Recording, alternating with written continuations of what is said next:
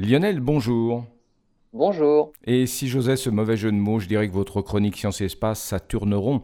Mais nous allons parler, puisqu'il s'agit de Saturne aujourd'hui, voyez la liaison, eh bien de ces lunes. Et Saturne, en plus de posséder de magnifiques anneaux, Saturne a aussi le privilège d'avoir dans son cortège de satellites deux lunes très intéressantes du point de vue de l'exobiologie sur Titan et Encelade. L'étude de ces deux lunes montre qu'elles ne se sont probablement pas formées où elles se trouvent aujourd'hui. Les astronomes ont étudié à partir de la composition des lunes, leur probable position originelle dans le disque de matière autour de la jeune planète Saturne. Titan et Encelade devaient se trouver à l'origine éloignée entre 66 et 100 rayons de Saturne pour trouver les conditions nécessaires à leur formation avec les éléments qu'on y trouve actuellement. Entre 66 et 100 rayons planétaires, alors qu'aujourd'hui, ne se, ne se trouve qu'à 4 rayons de Saturne et Titan à peine 20.